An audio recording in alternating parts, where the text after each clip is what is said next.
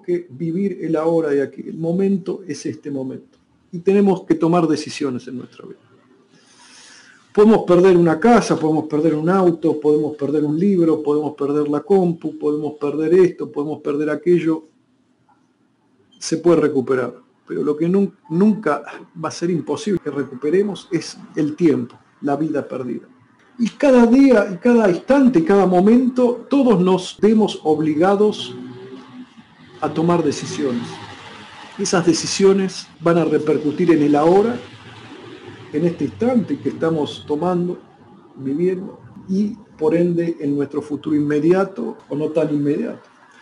Cada uno de nosotros podemos elegir en este momento quizás estar eh, mirando una película, estar haciendo tantas otras cosas tuvimos una decisión. La pregunta es por qué tomamos esta decisión. ¿Qué es lo que nos mueve en este momento a venir al Dergo o a estar escuchando a través de, internet esto? ¿Para qué lo hacemos? ¿Qué es, ¿Qué es lo que buscamos? ¿Para qué me sirve todo esto? Hay algo importantísimo, el conocimiento. Pero el conocimiento está relacionado, son dos cosas, dos cuestiones. El conocimiento y la acción no puede haber acción sin conocimiento. Y el conocimiento sin acción no tiene ningún sentido. Son dos cuestiones que van tomadas de la mano. Y cada instante podemos, eh, de nuestra vida, cada instante y momento de nuestra vida, podemos poner en práctica todas esta, eh, eh, estas cuestiones. Lo poco o lo mucho que sabemos.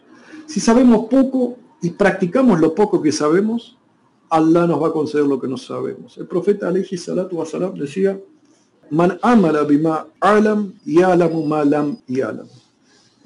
El que obra de acuerdo a lo que sabe puede conocer o se le da a conocer aquello que no, que no conoce. Es importante, el, el saber es importante, el conocimiento. Y esa es una pregunta que me tengo que hacer a mí mismo. ¿Qué quiero saber? ¿Por qué quiero saber? ¿Qué corno estoy haciendo? Si es ir trabajar, ir eh, al trabajo, cumplir el horario, ir al local o ir a, a la actividad que fuese que sea, volver a casa, disfrutar del fruto de mi esfuerzo y se terminó, bueno, te tenés que preguntar si eso realmente es vida. Estamos aquí en esta tierra, entre otras cosas, entre eh, es conocer, conocer y, el último, el, objeto de conocimiento, lo que apunta todo es a Dios. Si uno no hace un esfuerzo, ¿sí? un esfuerzo de ese conocimiento, buscar ese conocimiento. Todo nos lleva, uno estudia matemática, si uno lo ve con los números en profundidad nos llevan a Dios, si uno estudia geometría nos, nos lleva a Dios, si uno estudia arquitectura, medicina, lo que fuese, la ciencia que sea, arte, pongan lo que quieran, irremediablemente nos lleva a Dios.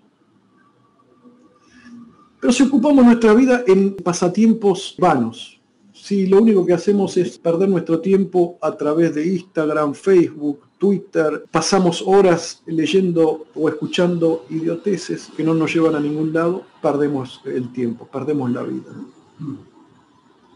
Tenemos que tomar una decisión en nuestra vida, una decisión que, nos va a cambiar la existencia. ¿Qué quiero hacer con mi vida y cómo lo puedo hacer? Ser derviche no significa simplemente pertenecer a una tarica o decir o pensar que pertenecemos a una tarica y no hacer nada. Implica acción, no implica acción de servir a nadie, sino están sirviendo, cada uno de nosotros a través de sus actos se sirve a Dios. Mejor dicho, se sirve a sí mismo. Se hace un bien a sí mismo. Podemos seguir una vida de ganado, dejarnos llevar por el río de esta existencia que no, inevitablemente va a terminar la muerte. Vamos a ser presa de dichas y desdichas, de alegrías y, y tristezas pero vamos a perder lo más importante, que es la gracia de vivir y de conocer. No porque eh, uno haya sido o es derviche y pasaron 20 años, ¿y qué aprendiste en esos 20 años? Si no aprendiste estas cuestiones que te cambiaron tu ser. Si no podés controlar tu lengua, si seguís hablando mal, si seguís en la envidia, si seguís en los, en los celos, seguís no inculcando dentro de ti mismo los valores éticos que implican ser musulmán y que implica seguir un, camino espiritual, no importa que te pongas un ataque, no importa que eh, tengas una corona, no va, eh, es imaginación, es gurur. Acá no venimos a servir a nadie, nos estamos sirviendo a nosotros mismos, venimos a aprender. Ser derviche no significa adoptar modismos, ¿sí? no significa decir Ebalá, ponerse una jaidaria, ponerse un ataque. Significa emprender un camino en busca de conocerse. Por cierto, en esa travesía que implica ese conocimiento de uno mismo, cuando nos vemos en el espejo del alma, en el espejo de nuestros corazones, si somos sinceros nos vamos realmente a aterrorizar. Porque todos consciente o inconscientemente pensamos que somos los mejores. Pensamos que no hay nada mejor, que yo tengo razón y el otro o el resto no. Que yo soy el que esto, el, que más esto, el que yo esto, yo aquello, yo esto, yo aquello. Y así se nos pasa la vida. Quien está enamorado de alguien busca conocer todo de ese alguien. Busca saber todo de ese alguien. ¿Dónde está? ¿Qué le gusta? ¿Qué no le gusta? Y si habla otro idioma, le gustaría aprender ese idioma para comunicarse mejor. Si no empezamos o emprendemos esa búsqueda, empezamos esa búsqueda del conocimiento, esa búsqueda del autoconocimiento, que implica eh, aprender, implica practicar, implica ser paciente. No vamos a aprender. El trabajo, cuando me preguntan, es, es simple y a su vez no tanto. A todo lo que empiezan, le digo, es sentarse y estar presente.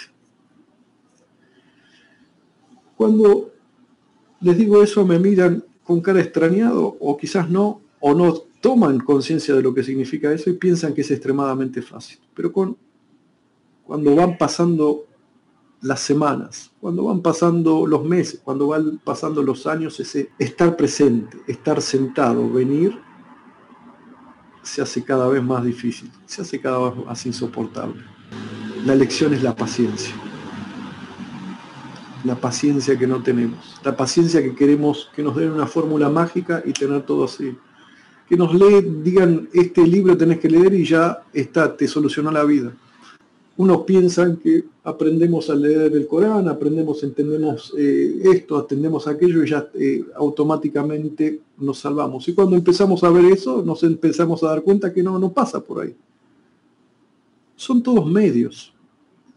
Si uno no empieza a ser consciente de esos medios, no, a buscar esos medios, como medios, no como fin en sí mismo. Si no se emprende, no nos ponemos, emprendemos en la búsqueda seria tratar de, aplicar todas estas cuestiones a nuestro día a día, de aplicar eh, a nuestra vida esos principios, esos principios que son cinco, los cinco pilares.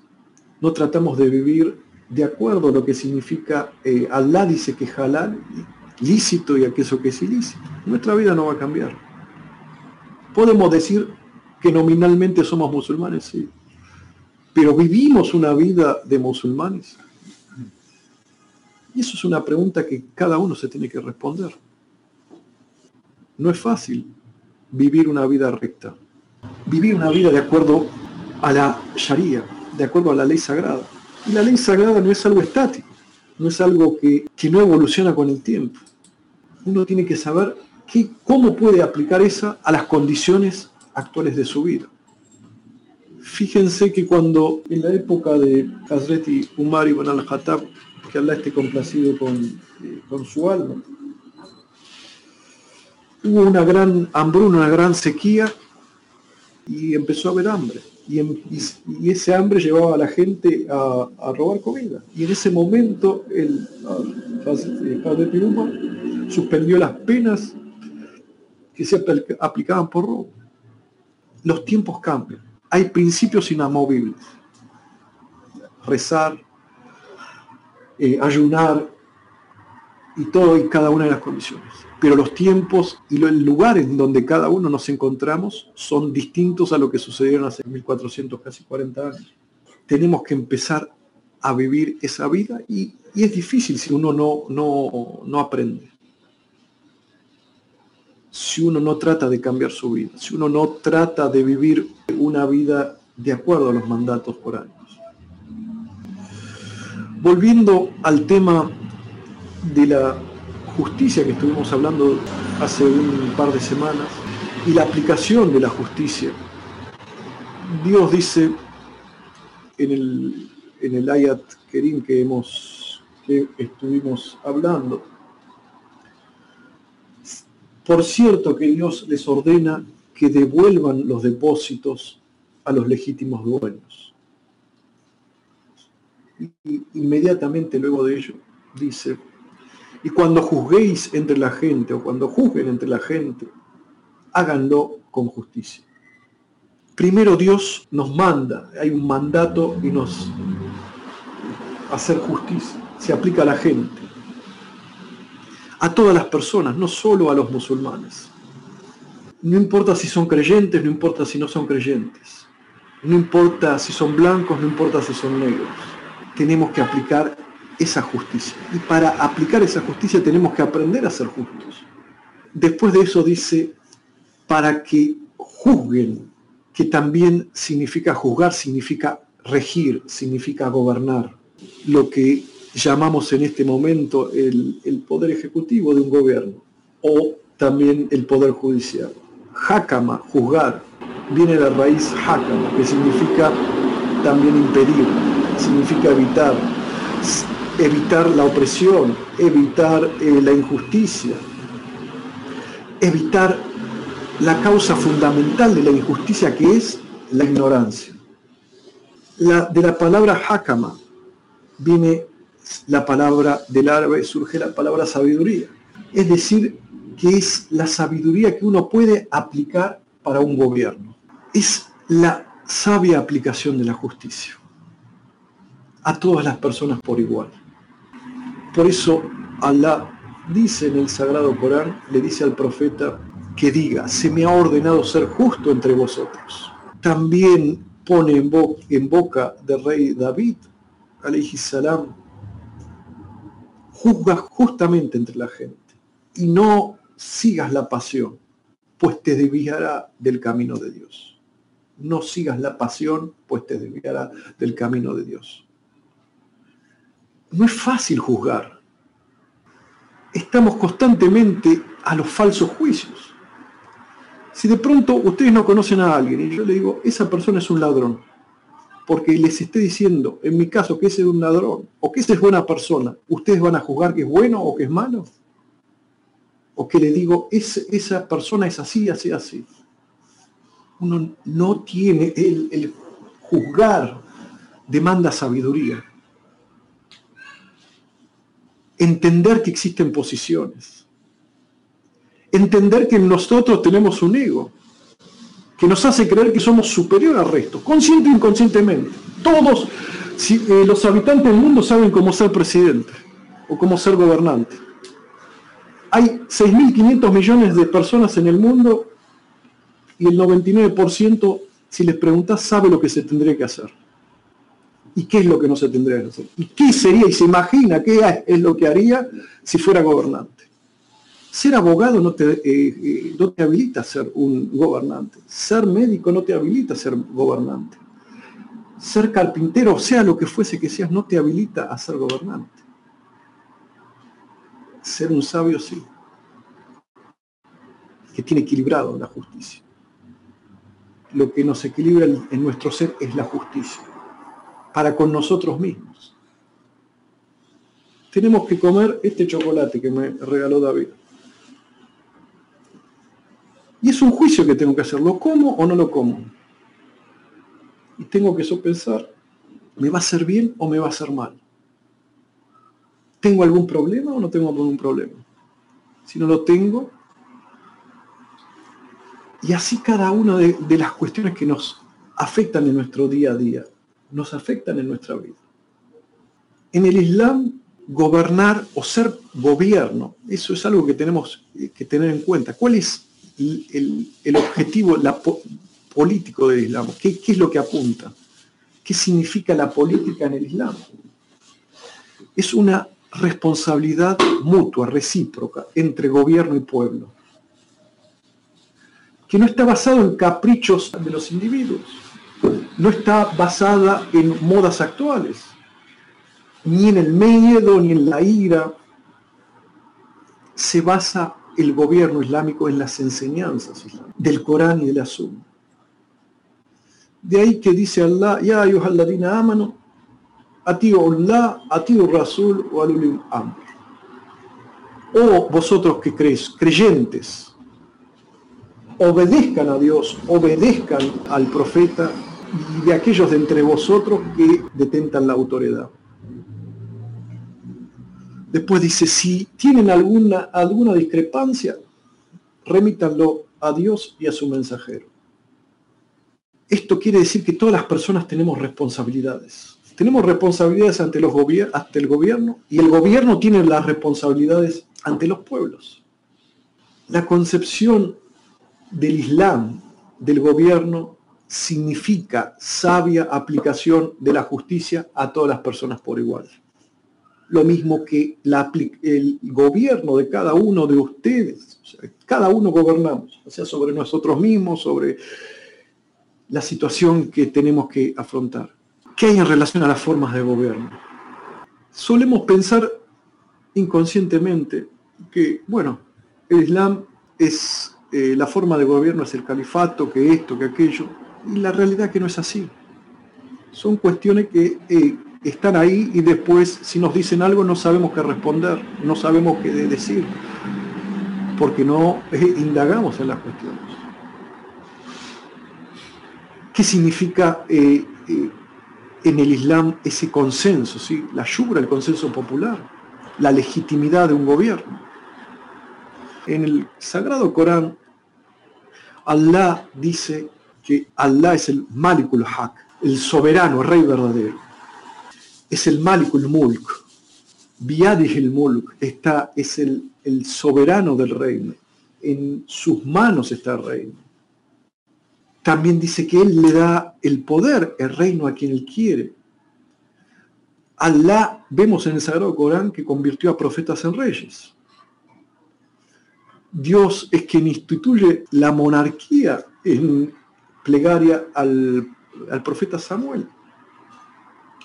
Estarán pensando, bueno, este va a decir que es la monarquía. Esperen, no, no, no es tan así. Antes de escuchar y correr con los pensamientos, tienen que esperarte que termine y después, de acuerdo a eso, juzgar. Estamos haciendo un reconto de lo que Allah menciona en el Sagrado Corán, lo que, se va, eh, lo que sucedió en la historia, lo que dice el profeta, Hago un paréntesis. ¿Por qué les estoy explicando todo esto, lo cual podríamos estar hablando de otras cosas? En los tiempos que corren, si uno no tiene claro lo que significa estas cuestiones básicas, se va, a perder en un mar en un tsunami de ideologías. En un tsunami de ideologías que son, sin lugar a dudas, la mayoría bastante oscuras. Entonces, eh, cerrando el paréntesis, volvemos a este punto. Instituye Allah la monarquía en respuesta a la pregada del profeta Samuel. Dios hizo que José poseyera las llaves del reino de Egipto. Y fíjense que la palabra Malik se usa rey, soberano nada más se usa con respecto a alguien de Egipto en, en esa situación. Se usa faraón, faraón está mencionado para describir a alguien opresor. Es decir, que hubo periodos históricos distintos, donde estaba el Malik, el soberano, el rey, el cual era justo, y había otro periodo histórico en donde estaba el faraón, que era un opresor, un tirano, un corruptor. El profeta alayhi salatu wasalam le dio poder a muchos reyes de su tiempo, de la península arábica. También mandó a que se refugien en Abisinia a un grupo de, compañeros.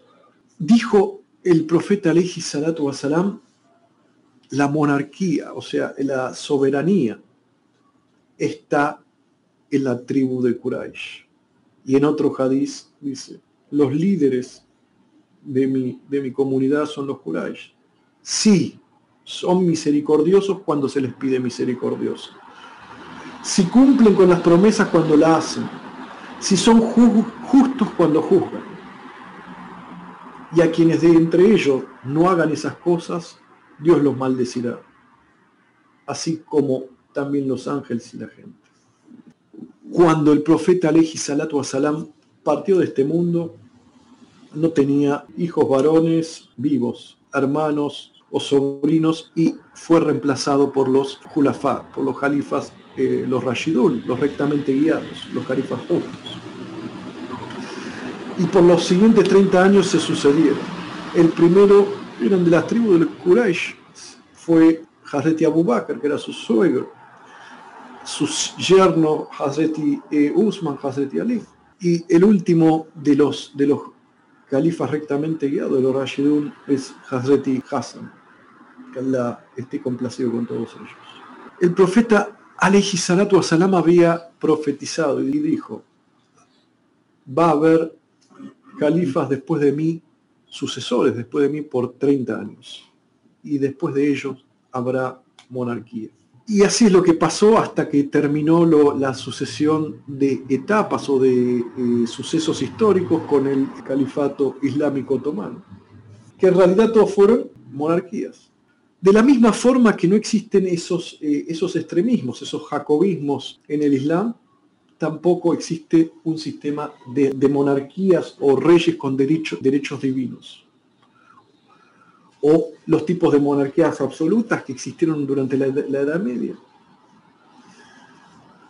Allah dice en el Sagrado Corán, ¿acaso no saben que a Dios le pertenece el reino de los cielos y de la tierra? Allah es el Malikul Haq, el rey verdadero. Y todos los gobernantes siempre están sujetos a las leyes de Dios. En primer lugar, después de eso está el consenso entre los seres humanos y la consulta. Todos esos aspectos son importantes saberlo para nuestra vida, nuestro día a día. Quizás no son de, lo, más divertido que podemos hablar o de lo que nos mueva más nuestras emociones, pero a la hora de qué vamos a elegir o qué opinión tenemos que hacer o cómo nos vamos a mover, es importante saber qué significa esta religión que practicamos. Todos los aspectos, que por, cierto no son, eh, no son pocos. Y si no le dedicamos parte de nuestra vida a reflexionar, a leer y reflexionar y saber lo que tenemos que leer, estamos eh, en problemas. Entonces, volviendo a esto, ninguna forma de gobierno es imprescindible para el Islam. Ninguna forma de gobierno es imprescindible para el Islam. No lo es la monarquía, no es ni siquiera el califato. El profeta alayhi salatu salam explicó de todo. Explicó desde cómo entrar al baño, cómo salir, cómo tener las relaciones entre hombres o mujeres, de la forma que tenemos que hacer, cómo tenemos las relaciones entre hombres, cómo tenemos que tener las relaciones entre amistad, entre padres, eh, madres, entre hijos y padres, una serie de detalles con un lujo de detalles, pero nunca habló de la forma de gobierno. Nunca dijo, esta forma de gobierno es la que tiene que ser, se tiene que seguir esto, no hay nada registrado. Evidentemente, en lo que dice y hace el profeta, salatu salam, existe el tabir, es intencional. El gobierno, las formas de gobierno son medios, no son fines en sí mismos. Dios nos dice en el Corán qué se espera de los gobernantes, qué se espera de los líderes, qué se espera de los, de los gobiernos. No importa qué forma de gobierno sea. Y eso es muy importante. ¿Qué esperamos de los seres humanos? ¿Qué es lo que tienen que hacer? Si es una monarquía, alhamdulillah. Si es una democracia, alhamdulillah. Si es una aristocracia, alhamdulillah. Lo que fuese que sea. No dice el hombre. Y eso va al ser humano. No importa el gobierno que tenga. No hay gobiernos ideales. Es patente en la historia existieron grandes emperadores, grandes reyes, grandes gobiernos aristócratas. Pocos, pero existieron en todos lados. Grandes presidentes. Y comporta es lo que hay en los corazones de los seres que dirigen esto. Si realmente son sabios. Dice Allah en el Sagrado Corán, aquellos que si le damos el poder en la tierra, cumplen con la oración, pagan el zakat, ordenan la virtud, prohíben la inmoralidad. De Dios depende el resultado de todos los asuntos. De Dios, de Allah depende el resultado de todos los asuntos. Es decir, no importa quiénes sean, dónde sean, primero está la concepción islámica es la justicia espiritual, cumplir con la oración, con el dhikr, tener presente a Dios en nuestro interior, equidad o justicia económica financiera, el zakat, todo eso que es, esto, todo lo fantástico de todo el mundo, justicia social. Justicia social es lo que dice Allah, y política. Ordenan la virtud y prohíben la inmoralidad. Si no hay eso, no hay nada. Todas esas cuestiones, uno, si se pone a analizar los periodos históricos y los grandes surgimientos de esas personas, fíjense en la China, Confucio, basado en la virtud, surgieron grandes eh, gobernantes en base a esa moral. En la India lo mismo, Irán lo mismo, lo que es Irán hoy, en América, en Europa, sea donde fuese que sea, esto tiene que estar presente. La virtud.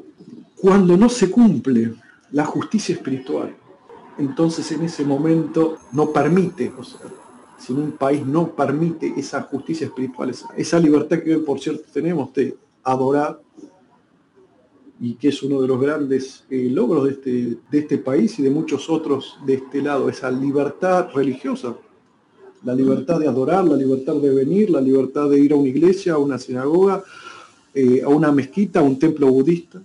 Eso es, eh, es, esa libertad. No prohibir a la gente que practique su culto, de cualquier forma. El profeta alayhi salatu wasalam les pidió a los musulmanes que no discutan con aquellos que están el poder a menos que se vean el kufur, una incredulidad evidente, una opresión evidente. No se respetan los derechos básicos y fundamentales. Pero todas las personas, más allá de los puestos, todas las personas tienen que ser libres para determinar lo que mejor le convenga. O sea, los pueblos tienen que ser libres, ese es el concepto, para elegir de acuerdo al tiempo en que viven, al lugar, las circunstancias, qué tipo de gobierno consideran que es el mejor, de acuerdo a, las costumbres, a las, convicciones. Pero la realidad de eso, desde el punto de vista islámico, es el consenso, el ijma, que tiene que ver con cualquier forma de gobierno, cualquiera sea. Un gobernante o un gobierno es siempre legítimo cuando hay un consenso a favor de ellos por parte de la gente o de sus líderes. Y ese consenso en el Islam se refleja históricamente a partir de eh, la valla, el bayat, y también eh, la consulta, la yura. Dios le dice al profeta alayhi salatu wasalam, por una misericordia fuiste amable con ellos. Si hubiera sido severo y duro de corazón se habían apartado de ti. Así pues, discúlpalos y pide perdón por ellos y consúltalos eh, sobre los asuntos. Y consúltalos sobre los asuntos. Y cuando resuelvan, confía en Dios, porque Dios ama a aquellos que confían en Él. Un gobierno nacional es legítimo en medida que se haya establecido con el consenso de su pueblo, como sucede ahora, de sus representantes, y en medida que esa mayoría abrumadora le haya jurado lealtad, como hemos dicho. El profeta Aleji Salatu Salam dijo, sigan a esa mayoría. Lo que dicen los sabios actualmente, que ese juramento de lealtad y todas esas cuestiones eh, están representadas por las constituciones. Por esa regla de consenso, eh, este, estas formas de gobierno, la democracia, es totalmente y perfectamente válido. Es consenso, pero el consenso no significa eh, opresión de la mayoría, ese mayoritarismo, no significa la tiranía de la mayoría. Es cuando las mayorías simples o una pequeña mayoría eh, de un electorado no usa esa mayoría para oprimir a través del odio, de la ira, del resentimiento, no pone el aparato eh, legal para oprimir a las minorías. Tiene que haber consenso. tiene que haber consenso teniendo en cuenta a cada una de las partes de ese, pueblo. Allah dice, en relación a estas tiranías de la mayoría, si obedecieras a la, a la mayoría de los que están en la tierra, te extraviarías del camino de Dios. Solo siguen sus posiciones y no hacen más que especular. Entonces, cuando se establece esas constituciones de mayorías, tiene cada una de las partes de ese pueblo, de, esa nación, tiene que estar consideradas. No puede haber una tiranía de mayorías. Y esa es lo que se basa la mayoría, eso es lo, lo, que se basa la mayoría de las democracias actuales. El problema es cuando se empieza a targiversar es, esa cuestión, cuando se empieza a targiversar las constituciones, se empiezan a hacer opresiones, tiranías de mayoría. O sea, hay que buscar el consenso, el ijma lo que busca es equilibrio. Un consenso no se excluye a ninguna minoría, sin importar cuál sea su religión, su raza o grupo eh, étnico todos tienen algo que decir y todos tienen que ser considerados. Todos tienen que tener acceso al, al, veto. Todos deben estar protegidos y respetados. Todos tienen que ser tomados en consideración. El Estado tiene que garantizar la seguridad, la salvedad para todos los grupos. No puede haber mayorías que en base al odio oprimen a minorías mayorías casuales que oprimen a mayorías. ¿Por qué? Porque tienen eh, menos o tienen más, o porque ese tiene una casa más grande y porque yo no lo tengo. ¿Por qué tiene ese, el auto ese, eh, ese Ford y yo tengo un eh, fitito del 90? Eso, eso no puede existir. Eso es gobierno de la ira. Ese es el gobierno de la tiranía de la ira, del odio, del resentimiento. No existe igualdad en el universo pero sí lo que se tiene que garantizar la igualdad de oportunidades. No puede tampoco una mayoría que tiene, eh, que ostenta el poder económico imponer la opresión a quienes no tengan o que no puedan ascender socialmente. Se tiene que buscar los medios para que toda la, la población tenga la capacidad de ascender socialmente, pero no en base al odio, no en base al resentimiento no puede existir tampoco la esclavitud en base a detentar el poder económico. No puede existir tampoco la opresión en base a detentar el poder político. Tiene que haber equilibrio, tiene que haber justicia. Si no hay justicia, todo se derrumba. Si no está basado en, los, en esos principios, se derrumba. Si esos gobernantes hacen cambios de paradigma, en donde dicen que lo que está bien está mal y lo que está mal está bien. Y ponen sus deseos para legislar y hacer, eh, o sea, sus pasiones.